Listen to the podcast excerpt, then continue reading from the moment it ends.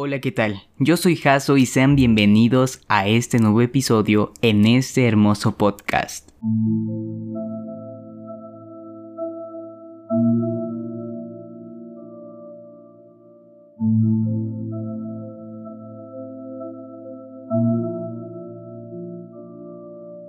En esta ocasión vengo a contarles una historia más. De hecho, Estuve meditando y creo que si hay algo que puedo contarles y disfrutar al mismo tiempo, es sobre historia. Pero alguien me puede decir, es que es aburrido. Pero si te dijera que es aburrido, ¿por qué no lo vives? Pero, ¿cómo puedo vivir algo si ya pasó hace años? Bueno, para eso estoy aquí. Así que acompáñame en este episodio en Jaso te lo cuenta. Bueno, en esta ocasión decidí hablar sobre el Pípila.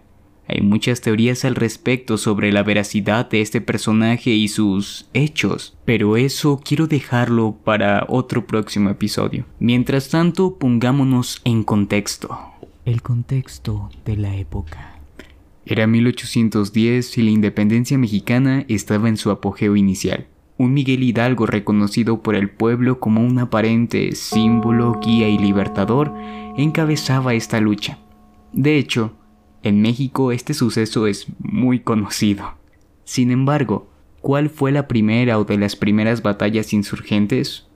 Bueno, esto nos lleva hasta la lóndiga de Granaditas y nuestro personaje del episodio de hoy, el Pípila. Nuestro personaje. Juan José de los Reyes Martínez Amaro, hijo de Pedro Martínez y María Rufina Amaro, fue un barretero o minero y por supuesto insurgente durante esa época. Decidió unirse a las filas insurgentes donde conoció a Miguel Hidalgo, con quien participó en la toma de la Lóndiga de Granaditas, este lugar que les había comentado. Edificación en la que se almacenaban granos para el tiempo de escasez. De hecho, desde su construcción se diseñó y funcionó como granero, no como ninguna clase de fortaleza. Todos los embates insurgentes contra la Lóndiga resultaron inútiles, hasta que Hidalgo y los jefes insurgentes opinaron que solo podría tomarse la Lóndiga si se quemaba su puerta principal, por lo cual podrían pasar los asaltantes un ataque de frente. Hidalgo lo llamó y le habló de la necesidad de quemar la puerta, el pípila dijo que él lo haría. Se cubrió la espalda con una roca y tomando una antorcha encendida de las que usaban los mineros en los túneles y un puñado de varas de ocote, se dirigió a la puerta entre una lluvia de balas, le prendió fuego y esperó para que la gran puerta cediera. Tras la toma de la Lóndiga, continuó en su lucha por la llamada independencia de México, combatiendo al lado de los insurgentes.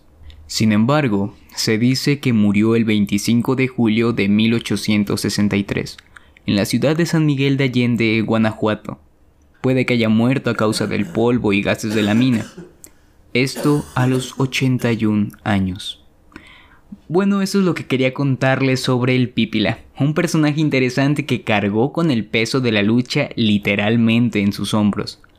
Bueno, ya saben, mi nombre es Jaso y estaré subiendo un episodio todos los viernes. Muchas gracias por acompañarme en este bello podcast. Les deseo lo mejor y hasta la próxima.